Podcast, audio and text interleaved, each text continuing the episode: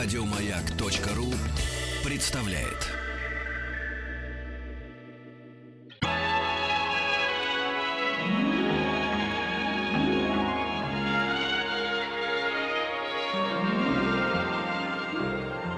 Уральские самоцветы.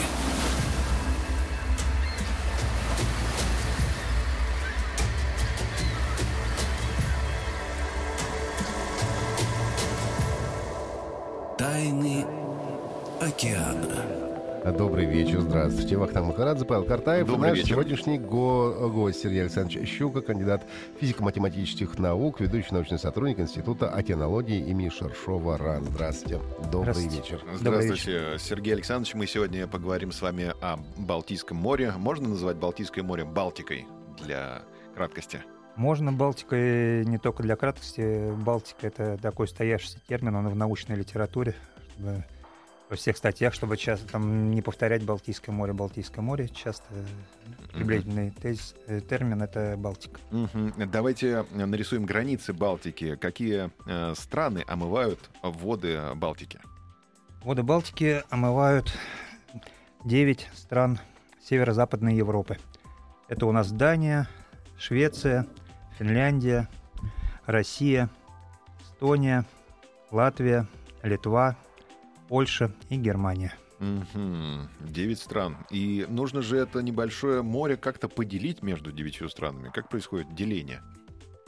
Ну, деление было устоявшееся э, еще много, много лет назад, поэтому э, сейчас деление больше не происходит. Мгм. А это когда еще ганзейцы поделили, да, в свое время? Вы знаете, я не могу точно сказать, когда его делили. Ага. Вот, но думаю, что, э, как мне кажется, наверное, основное такое деление происходило это там, во времена, наверное, России, скорее, Советского Союза. Вот когда Советский э, Союз в общем, был очень силен на Балтике в исследованиях и в политическом плане, потому что почти, э, ну, где-то, наверное, процентов 40 береговой линии принадлежало Советскому Союзу. Вот. А если еще рассматривать э, там Польшу как соцлагерь и э, Восточную Германию, то э, вообще почти там... Балтика наша была, в Ну, общем-то. по большому счету, да. И исследования основные были, это страны СЭФ участвовали в этом. И, естественно, диктовалась самая мощная кинология была у Советского Союза. Мгм. Вот, особенно если рассматривать европейские страны. А как вы в первый раз познакомились с Балтикой? Когда это было? Что это была за экспедиция? Что за работы вы там проводили? Ну, И какие впечатления, естественно, вы привезли из первой экспедиции? Чем поразила вас Балтика тогда? на Балтике не как в экспедициях, а как на берегу. Э, Я был еще в детстве, поэтому там, что такое Балтийское море, это для меня было понятно. Вот когда с берега на него смотришь, это э, ну, впечатления совсем другие, как бы холодное, мелководное. Ну и раньше оно как-то... Сейчас идет такой небольшой тренд к потеплению. Летом оно стало потеплее. Раньше, конечно, было намного холоднее Балтика. Ну, это не пляжный отдых, Вот не пляжный, в связи с тем, что я все больше там, ну, где-то первые там, 18-20 лет своей жизни я провел, в общем, на Черном море, ну, поэтому Балтийское море, оно особого восторга не вызывало. Вот. э, Но, э, став, э, нач- начав работать сначала в Институте глобального климата и экологии, вот, а потом в Институте океанологии, когда перешел, я стал очень плотно заниматься Балтийским морем, потому что у Института глобального климата и экологии еще с, давней, э, с 1976 года, как раз когда были, проводились мощные исследования Балтийского моря под эгидой Советского Союза, и это Госкомгидромет, э, Институт глобального климата и экологии, он образован был в 90-м году, но образован был из лаборатории природной среды и климата Госкомгидромет СССР. Вот, и тогда э, и Государственный океанографический институт Росгидро- э, Госкомгидромета, когда его питерское отделение, активно занимались Балтийской программой. И все вот эти вот исследования, в частности, вот когда Хельсинская комиссия, наверное, такие вещи слышали по защите окружающей среды Балтийского моря. Вот это всем этим руководил Советский Союз. И в рамках Росгидромета э, мой- моя лаборатория, она как раз вот участвовала вот в этих, проводила эти экспедиции. Была создана сеть, но эта сеть была на всех морях Советского Союза. Э, сеть мониторинга гидробиологического и гидрохимического на всех э, морях Советского Союза. В частности, вот по Балтийскому морю. И э, вот наша вот та лаборатория, которая позже стала институтом, она как раз э, курировала вот эту всю сеть. Мгм. Поэтому А чем нам- проводились. Да, Чем нам интересно Балтийское море? Что там такого интересного? Э, Что хранят глубины Балтики? Ну, тут тяжело сказать, чем оно интересно, так же, как вот про любое море, чем оно интересно. Не, ну где-то там добывают много рыбы, там какие-то богатые морские, не знаю, Может, там разнообразие жизни. Нефть какая-нибудь, залежи? Может, ну, нефть там есть. Так как- какие-то эти корабли с золотом. Ну, это все было, это важные торговые пути были в Европу, потому что очень важно это такое еще с политической, экономической точки зрения. В плане, что э, уже было сказано, что Балтийское море, его окружают 9 стран. Поэтому многие торговые пути, они проходят по Балтийскому морю. Вот. э, Как таковое побережье, оно уникальное. В частности, вот то, что вот Калининградская область, там, например, э, идут э, нефтяное месторождение, открыто было такое Кравцовское Д6. Оно еще в советское время было открыто, а разрабатываться начало ну, с 2003 и заморожено. А разрабатываться начали его в 2003 году. Это на шельфе Балтийского моря. Если так посмотреть по прямой, то это где-то 20 километров до Курской косы, примерно на границе с Литвой. Так вот это месторождение по своим запасам, оно превышает все э, запасы Калининградской области. Ничего себе. Вот. А, ну, а почему закрыли? почему его не закрыли? Они закрыли, добывают, да? Нет, добывают, конечно, еще будут добывать очень там успешно. Мгм. Более того, там открыли на трассе вот не- нефтепровода, открыли там еще одно месторождение будут разрабатывать. Вот, так что это богатый регион. Не говоря уж о том, что Калининград известен как вот янтарный край. Вот, сейчас месторождение янтаря, по запасам янтаря, это примерно 80% всего э, янтаря мирового, ну, такого делового, так называемого, это, из которого можно что-то делать. Твердый выдержанный янтарь. Вот эти вот уникальные запасы, они тоже вот на, побере- на нашем побережье Балтийского моря. Мгм. А янтарь его из моря добывают, да, простите? Конечно. А янтарь, еще? э, дело в том, что известно, что на берег его бросают. Дело в том, что вот эта э, глина голубая, гидроносная, она же, ну, добывает его э, карьерами, потому что это залегание, но в Балтику она выходит примерно на изобате где-то 10-15 метров. Естественно, что эта порода голубая глина может размываться и морем, вот, так же, как вот и в карьерах. Но добыча идет карьерной. И немцы добывали карьерами, и у нас вот карьеры там, поэтому как бы, морская добыча, она ее нету. То есть собирают по пляжам. Это подарки людям от Балтийского моря. Да и корешка там потолще в Калининграде. Мы выяснили перед эфиром, да, что э, в Санкт-Петербург приходят, приходят остатки корешки уже. Которую еще не съели в. Калининграде. Нет, А по дороге в Риге, Здесь даже, здесь даже не совсем так. Ее даже нисколько не съели в Калининграде. Большая проблема, в частности, с корешкой, например, это идет с Литвой, потому что э, литовцы корешка на нерест э, заходит в речки там Калининградской области и Литвы через Куршский залив, через э, Клайпеду. Вот, так вот, э, перегораживают сетями район Клайпеда, и много э, часть корешки так отлавливается даже еще до захода на нерест, поэтому еще и популяции Мгм. подрывают литовцы. У нас запрещено Она море уходит ловить. куда? На шпроты потом? Ну, корешку, кстати, ну, ее консервы, консервированной, кстати, я никогда не видел. Она Да? только вот вяленая, сырая, вот когда вот она сейчас вот идет. Мгм. Вот, а так, А шпроты не из корюшки, да, делаются? шпрот это не корешка. Не корешку, да? А, себе, как много интересного сегодня узнаем. Да, а в Калининграде как э, корешку принято употреблять? Там тоже так же жарят, как и в Петербурге? Ну да, Понятно. тоже вот недавно был в Калининграде, там как раз большой праздник, потому что корешка идет на нерест, Мгм. на ры- рыбные отделы рынка все завалены корешкой, все там. Ну, а Жарят ждут, пока корешку, она на жарят нерест вяльку. сходит и вернется. Мгм. Нет, никто это не ждет. Сразу просто сетями отлавливают. И жарят тут Да. же. А кроме корешка, какие еще рыбы э, э, водятся в Балтике? Насколько Треска, богато у треска, нас. треска, камбала.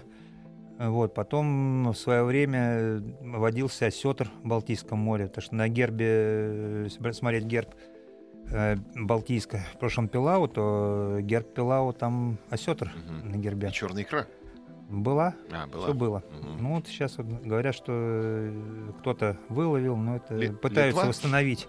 Кто-то Нет, видел не черную знаю, икру Балтийского моря? пытается, пытается восстановить как-то. Э, Потом лосось балтийский, вот он тоже очень вкусный, но очень редкий, Редкие. конечно, да. Мгм. Понятно. Давайте сейчас э, послушаем рекламу. А у нас в гостях Сергей Александрович Щука, кандидат физико-математических наук, ведущий научный сотрудник Института океанологии имени Шершова РАН. Говорим сегодня о Балтике, о Балтийском море.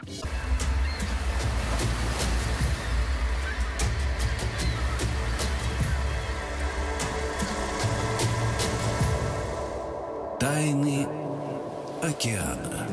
Вечер добрый, здравствуйте. Ахтак Махарадзе, Павел Картаев, наш сегодняшний гость, Сергей Александрович Щука, кандидат физики, математических наук, ведущий сотрудник, научный сотрудник Института океанологии имени Шершова РАН. И сегодня мы говорим о Балтийском море. Нам пишут, что жарить корешку — это кощунство, только вялить надо корешку. Это Сахалин пишет, наверное. Не знаю, не знаю. А, Балтика сама по себе не очень большая, поэтому, мне кажется, должны быть э, очень узкие нейтральные воды. Так ли это? Ну, нейтральных вод нет вообще в Балтийском Вообще нет. море, потому что здесь вот даже не хватает, если по правилам 200-мильных зон его пытаться поделить, то здесь... А что за правило И больше. 200-мильных зон? Давайте так, для совсем не понимающих. От берега, да, должно быть? да, от 200 берега, миль? от острова, да, принадлежность какой-то страны, там считается, что экономическая зона — это 200-мильная зона. Мгм. Вот, но по- на Балтике такого нет, поэтому деление условное, часто просто пополам делились какие-то вот проходы. Мгм. Вот, ну я не знаю, там, как это делили, это давно и устоявшееся. Балтика вытянута с севера на юг. Наверняка она очень разная на севере и на юге, да? Вот Да, вот Расскажите Балтика, об этом подробнее. да, Балтика, она простирается примерно, ну, почти на 10 градусов вот по широте. И, соответственно, там климатические зоны, получается, тоже разные. Совсем отдельно выделяется Ботнический залив. Это вот то, что между Швецией и Финляндией на э, севере. Там, более того, он отделен сетью островов, поэтому, по большому счету, это отдельная изолированная такая система. Вот. И, в общем-то, когда э, идут основные исследования Балтики, то, м, в общем-то, не рассматриваем Ботнический залив. Вот, в основном в рассмотрение берется вот Финский залив, так называемая открытая Балтика, это центральная часть, и э, юго-западная Балтика, это, соответственно, побережье Германии, Польши, Швеции, Дании. А почему Вот не берется часть. этот Ботнический залив? А он сильно изолированный, там совсем свои условия, он абсолютно не характерный для всей остальной Балтики. Вот водообмен там очень слабый. А, в общем-то, воротами являются Аландские острова, да, которые не пускают. Ну, связь с Северным морем... А, в смысле, с Ботническим, да, Да. Аландские острова. Ага, мгм. Я просто смотрю по карте, получается, если мы берем этот залив, то больше всего на Балтии присутствует Швеция и Финляндия, получается. А если мы его исключаем, так там уже и Польша может подойти. Ну, здесь ситуация такая, что если там посмотрите на карту Балтийского моря, то увидите, что это полузамкнутое море. То есть со всех сторон материка единственное через узкие проливы соединяется с Северным морем. Единственный водообмен и поступление соленой воды это из Северного моря Мгм. идет. Вот, поэтому э, понятно, что наиболее интересный и ключевой район в исследовании Балтики это как раз вот юго-западная Балтика. Это исследование водообмена в Балтийском море, поступление вот этих свежих, соленых, обогащенных кислородом вод в Балтийском море. Вот в чем проблема Балтийского моря? Она хоть и относительно мелководная, средняя глубина 61 метр, но очень много впадин в Балтике есть. Вот. И вот в этих впадинах э, появляется сероводородная зона, потому что обмен происходит слабо. Вот. Затоки соленых вод, они происходят очень периодически, и э, в зимнее время не такие сильные. Мощных затоков практически не бывает. Вот очень редкие. Если раньше они повторялись хотя бы там раз там, в 3-5 лет, то сейчас, например, последний э, заток, вот, он был в 2003 году.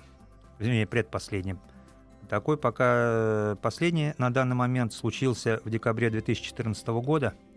Вот это очень такое редкое уникальное явление. По оценкам немецких э, коллег, значит, это третий, э, они ведут, в общем, в основном это мониторинг, с тысячу, затоков с 1880 года, начала вот этих исследований. Вот этот э, заток декабря 2014 года, это был третий заток э, за всю, по мощности за всю историю. Самый мощный был 1951 году, и вот это вот э, следующий по мощности, вот э, третий по величине с 1951 года. То есть с 1951 года до 2014 года, до конца, таких вот мощного поступления э, соленой, обогащенной кислородом воды в Балтику не происходило. В результате образовались там заморные зоны. Это Барнхольмская впадина.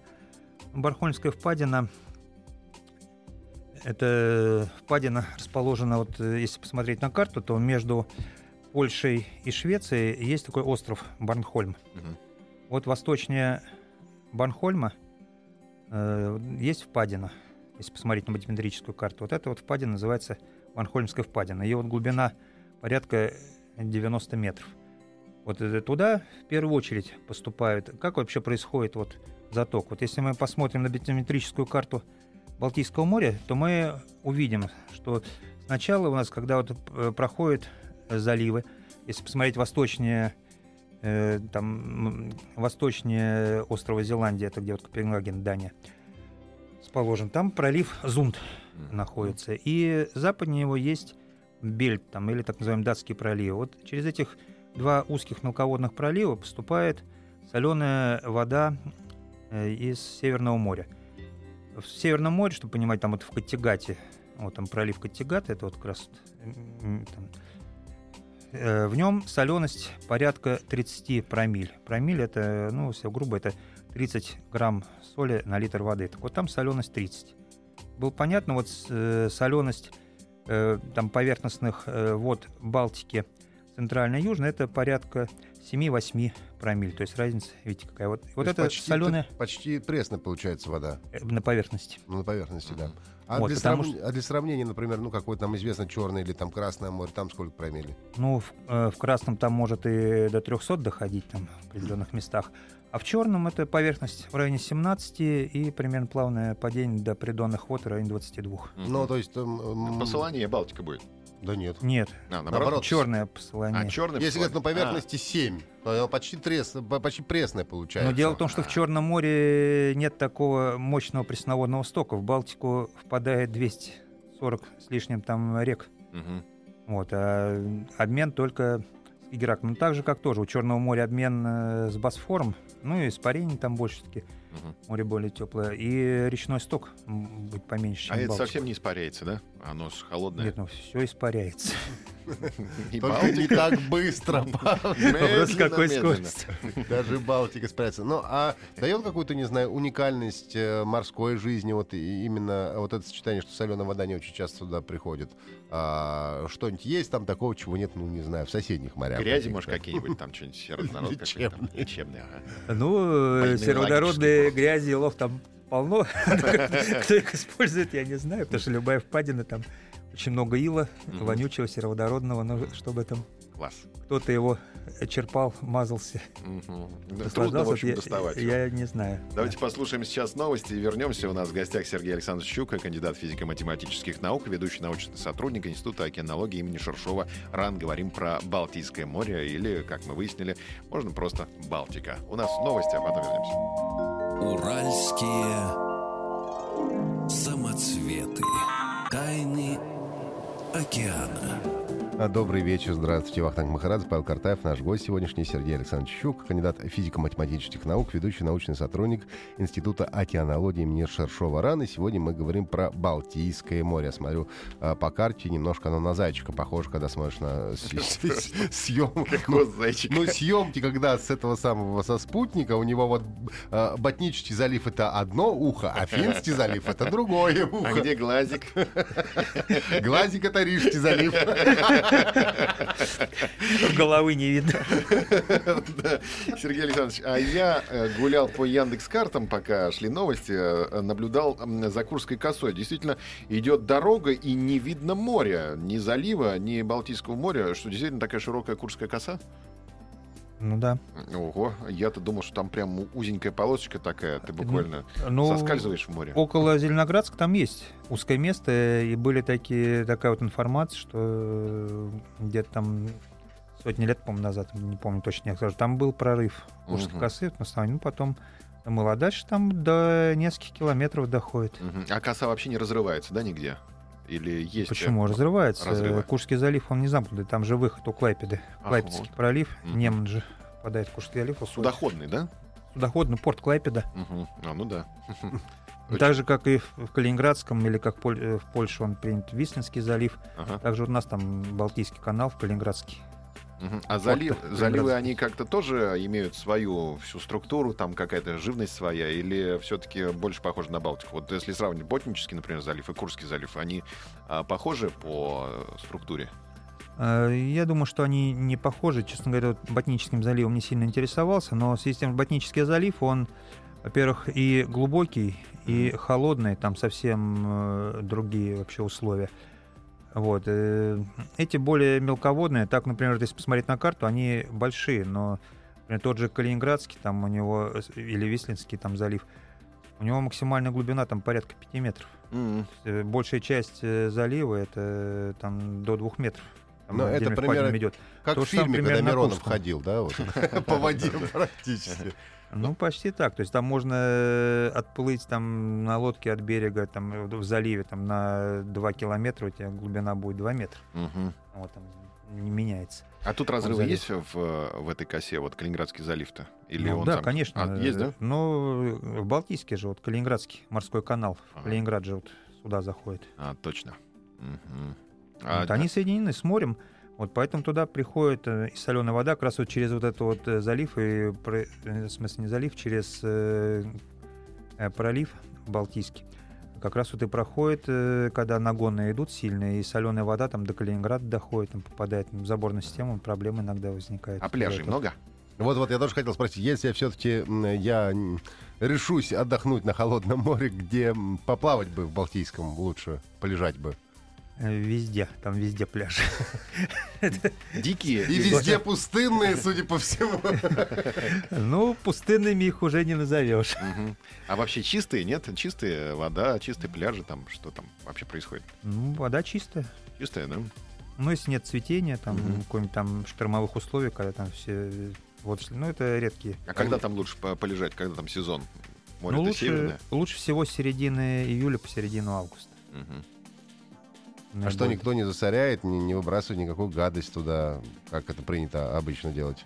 Ну, если брать э, Курскую косу, то там э, вообще это у нас национальный э, парк, поэтому там запрещено за это там, всё. Балтийская коса, она дикая, поэтому там, конечно, приезжают и э, свинства много. Мгм. Там уже мусор приезжают на выходные, калининградцы, там на палатках все разбивают, вот, э, выкидывают мусор за собой, не увозят большая часть, такое вот есть.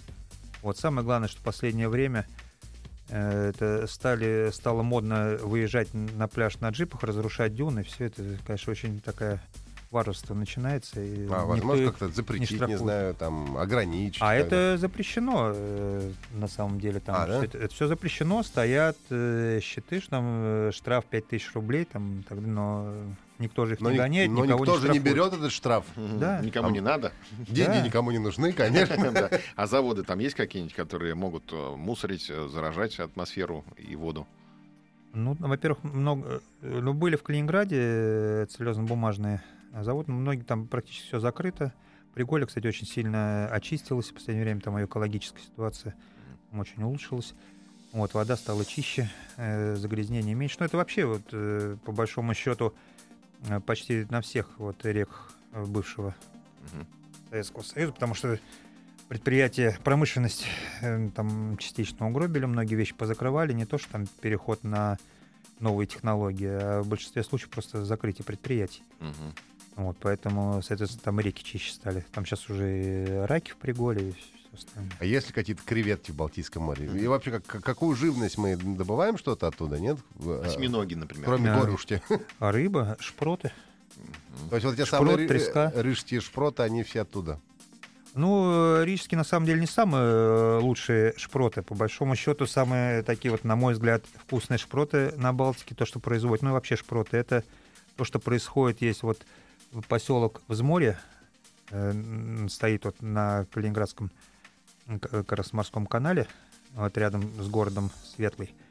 Вот, это э, называется совхоз, рыбсовхоз «За Родину». Вот они делают по самые вкусные консервы, в общем, во всего региона. Надо, надо Там- смотреть теперь на баночку, чтобы Да, было, надо смотреть на баночку. За, за родину. Да, там назывался. они печень трески, ну, много такое все они делают, потому что там и балтийскую треску, у них рыбход там свой, они там- Так что это все развито хорошо. А для туристов там как все развито? Там есть какие-то, я не знаю, базы отдыха на побережье, может быть, какие-то лодочные станции, там что-то еще? Ну, это все развивается. Там, один из основных курортов еще с немецких времен. Там у немцев это был Раушен, у нас это э, Светлогорск.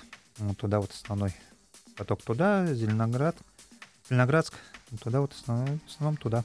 Наши И и коса. спрашивают, а есть ли акулы в, Бай- в Балтийском море? Нет акул в Балтийском море, опасно для жизни нет. Говорят, э, в Неву заходила акула, явно попав из Балтийского моря. Это миф, все-таки утка, да? Я думаю, что она туда бы не дошла бы, потому что вода больно пресная. Не знаю, пресноводных акул не встречала, а там в районе э, того же Финского залива там соленость будет 4-5 промилль. Мгм. А, Богато ли нефтью Балтийское море?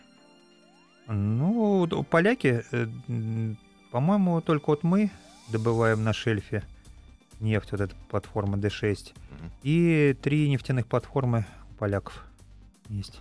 И все остальные, все даже... Ну, м, больше, не, в основном все в Северном море. Там много платформ. ну, То есть э, Швецию, скажем, и э, там Финляндию, Германию это не интересует. Ну, там дело в том, что вот та зона, как раз вот где Германия, там ближе к Дании, вот, вот э, к проливу, зона, где вот проливы, там у них их не нефть интересует, там ветропарки-то. Мгм. Такие огромные ветропарки. А что такое Еще ветропарк? Ну, ветряки для выработания электроэнергии. А, просто Вот, э- вот ставят- этого полно, да. То есть Потому там там, мелковод- там мелководная зона, а на море почти всегда ветер, поэтому это выгодно. И там огромнейшие ветропарки. Мгм. А как выглядит ваша экспедиция? Вот вы ходите из э, Калининграда, да, и э, направляетесь в Балтийское море. Сколько там вы проводите времени, не заходя в порт? И вообще чем занимаетесь? Как э, устроен ваш день? Ну, это все зависит от того, какая там программа, вот сколько идет. Ну, обычно по Балтике, так это в зависимости от программы, это где-нибудь там от пяти дней где-нибудь до двух недель. Там это хватает периодически.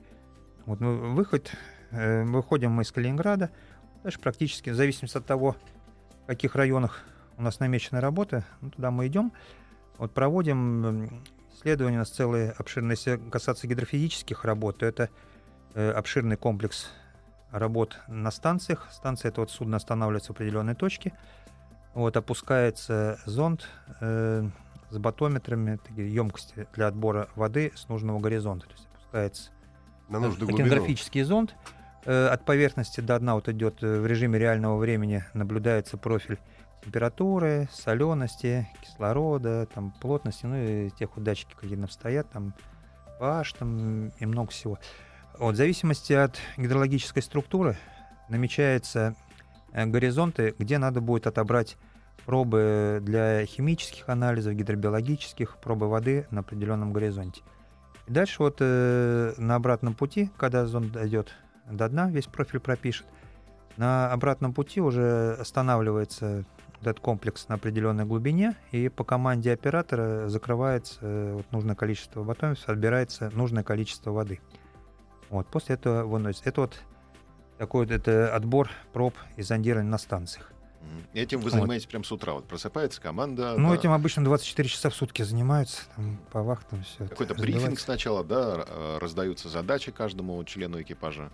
Ну, это и есть, да. да? Ну, многие, так как э, новичков-то мало, и, и так все знают, кому что делать. Потому что по вахтам В, в основном одни и те же стандартные люди, да, в в принципе, знакомые. Даже если вы в какой-то международной условной экспедиции, вы наверняка своих коллег знаете. А, Ну, вот. В бо- большинстве случаев, да, как правило, коллективы сформированы. Не Мгм. так, чтобы совсем э, резко менялось, такого тоже нет. То есть в это постепенно вливаются. В основном это молодые. российская экспедиция или международная, действительно? Вот на Балтийском сборная? море, к сожалению, вот сейчас получается последние годы, что э, больше приходится работать.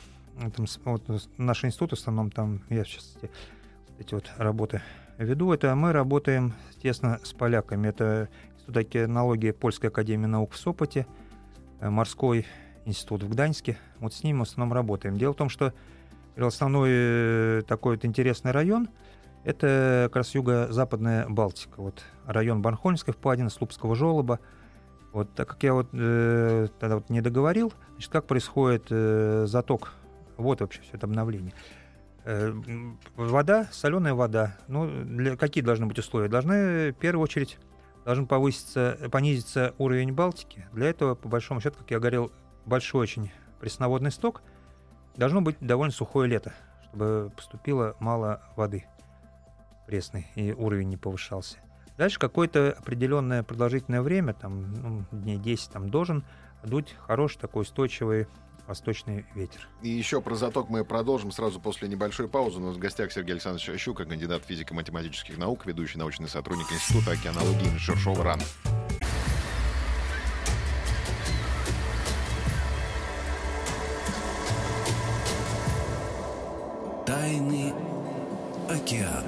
Вечер добрый. Вахтанг Махарадзе, Павел Картаев э, и э, Сергей Александрович э, Щука, кандидат физико-математических наук, ведущий научный сотрудник Института океанологии имени Шершова РАН. Сегодня мы говорим о Балтийском море и... Про затоки вот Про как раз затоки мы да, никак да. не можем закончить. Да. Итак, заток. Уже два параметра мы выяснили, и вот сейчас дальше что? Вот. И как, значит, проходит заток? Значит, как я уже договорил, сильный такой устойчивый восточный ветер, чтобы понизился уровень Балтийского моря. А дальше продолжительный западный, после чего э, создаются условия для поступления большой порции соленой морской воды. Соленая вода, вот эта вот, я говорил, порядка 30 промиль в начале, которая э, подходит проливом, она, соответственно, более тяжелая, чем пресноводная балтийская вода. И уходит вниз. То есть вода соленая движется по дну вот этим тонким слоем. Поэтому очевидно, что когда она будет поступать в Балтику, то распространяется она по впадинам. То есть есть такой называемый вот, путь. А за- а вот путь этот проходит как раз по впадинам. Вот если вот мы проследим по Балтийскому морю, как по карте, вот, он поступает вода через проливы и попадает в Арконский бассейн. Арконский бассейн это то, что вот между э, Данией, э, такое ограниченное Данией, Швецией, островом Банхольм и Германией. Вот эта вот часть это называется Арконский бассейн. Там глубины до 42-45 метров. А между от Банхольма к острову Рюген там идет поднятие где-то метров 20 до 20, ме- так, глубина около 20 метров. То есть там, как я уже говорил, соленая вода, она плотная, она прижата к дну, и куда ей остается деваться? Она проходит через проли- э, пролив Хамрарный, это между Банхольмом и Швецией. Вот. Туда, там глубины порядка уже 50 метров. И через вот этот вот пролив она э, сливается, затекает и заполняет Банхольмскую впадину. Это вот восточнее острова Банхольм. Вот, там глубины порядка 90 метров. И заполняется она до глубины 60 метров, вот это такой соленый вода. Получается как такая двухслойная структура по солености. Так называемый галоклин, скачок солености, он находится на глубине 60 метров примерно. То есть наверху, то есть верхние 60 метров это соленость порядка там, с- э, 8-9 промилле в этом районе, а придонный уже доходит там до 15, дальше довольно резкий скачок, то есть там градиент по солености на несколько метров может достигать там, э, порядка 5-6 промиль. Довольно такая редкая картина для других районов Мирового океана. Какая сложная система, все-таки это да. море. А Посмотри- дальше, извините, дальше, да, Среднюю температуру посмотрел, по не очень хорошо там пишут купаться. Говорит, в августе 16-17 пишут нам Финский залив, да. Ну, это, правда, центр Финского залива, Мгм. говорят. но финский на север, там я вообще не знаю, там и грязные купаться, там А, Нева, за- там а- же в основном Нева финская. А замерзает ли э, Балтика зимой? Э, Ну, Финский залив вообще так замерзает. Там и Балтика заливы тоже замерзают. Более того, я помню, очень э, холодная была зима ну, какого-нибудь 2005 что ли года. Блинчиковый лед встречался, ну, как правило, не замерзает. Но вот отдельно холодная зима, такая была, по-моему, 2005 года, то где-то миль 10-12 от берега встречался блинчиковый лед. Мгм. Блинчику это какой? Ну, это такой тонкий лед, не сплоченный еще, это когда вот льдообразование. Вот, и очень холодная зима была, это когда еще замерзло Черное море, это у нас, по-моему, была зима 2011-2012. Вот это вот тогда как раз. Мгм. Вот там тоже хорошо все позамерзало, и прибрежная зона Балтики тоже так. А это судоходство никак не серьезно. мешает зимой? Ну, ледокол проходит. Мгм. А напряженное ли движение по Балтике вообще? Очень напряженная. Мгм. Там как дорога э, вообще. Пробки, вот район, район проливов, если по открытой Балтике еще так вот все сюда с разных точек идут, то уже в районе там, Барнхольма, вот как раз вот основной путь еще лежит, в основном это как раз этот пролив Хармран, это между Барнхольмом и Швецией. Там это просто вот как дорога, уровень движения там постоянно. А Финский залив, вы говорите, контролирует две страны, да? На вход и на выход э, ответственность у разных государств. Ну да, там э, зона разделения по движению идет. На вход контролируют эстонцы, и, э, потому что это и выход получается в водах. Вот, а на выход уже финны. Мгм. Настолько узкий, что просто зона разделения попадает А даже могут они в поссориться, и один будет не впускать, а другой не с выпускать? Да. Вряд ли. Ну, это вообще международные договора, я не думаю, что они вот... А то мы ваших не впустим, а мы ваших не выпустим. И Интересно, все. а дорого ли войти и, выйти? Там есть какие-то таксы, может быть, какие-то тарифы? Здесь нет порта, есть вот э, один из самых таких, ну, самый дорогой порт, по-моему, на Балтике, это Питер. Второй, наверное, Калининград. Из-за этого, конечно, там э, простают многие. Клайпеда в этом плане очень выигрывает у нас, конечно. Мгм. бюрократические препоны очень серьезные. Так же, как вот и к вопросу спрашивали, с кем, почему сотрудничаем с поляками. Потому что если посмотреть на карту, то нашей зоны там почти нету. Получать э, разрешение вот на работу в заграничных, в иностранных водах, а там нельзя просто так прийти и работать. Надо получать заранее разрешение, согласовывать в разных службах. Что у нас? У нас надо за год подавать, Ух ты. а наша зона. Но там весь год можно и подать, что работаешь весь год. Это как бы Мгм. там еще нормально. А вот в иностранных зонах там указываются конкретные даты. Подается за три месяца. Вот, поэтому, а ты не знаешь точные сроки, не знаешь, когда тебе деньги придут, когда Понятно. пойдет экспедиция. Все сложно. Но мы желаем вам удачи. Спасибо Удачи. большое, что пришли. Сергей Александрович Щука, кандидат физико-математических наук, ведущий научный сотрудник Института океанологии имени Шершова РАН, рассказал нам про Балтику, Балтийское море. Спасибо, всего доброго. Уральские самоцветы.